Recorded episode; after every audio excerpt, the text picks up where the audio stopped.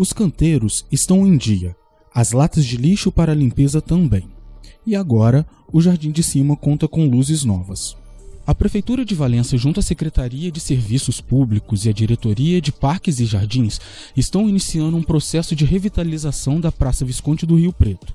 O primeiro passo foi a substituição das luzes antigas por lâmpadas de LED, que têm uma durabilidade maior e consomem muito menos energia. Junto à flexibilização na obrigatoriedade do uso das máscaras e a retomada presencial do ano letivo, o cuidado com as ruas e jardins da cidade se tornam indispensáveis.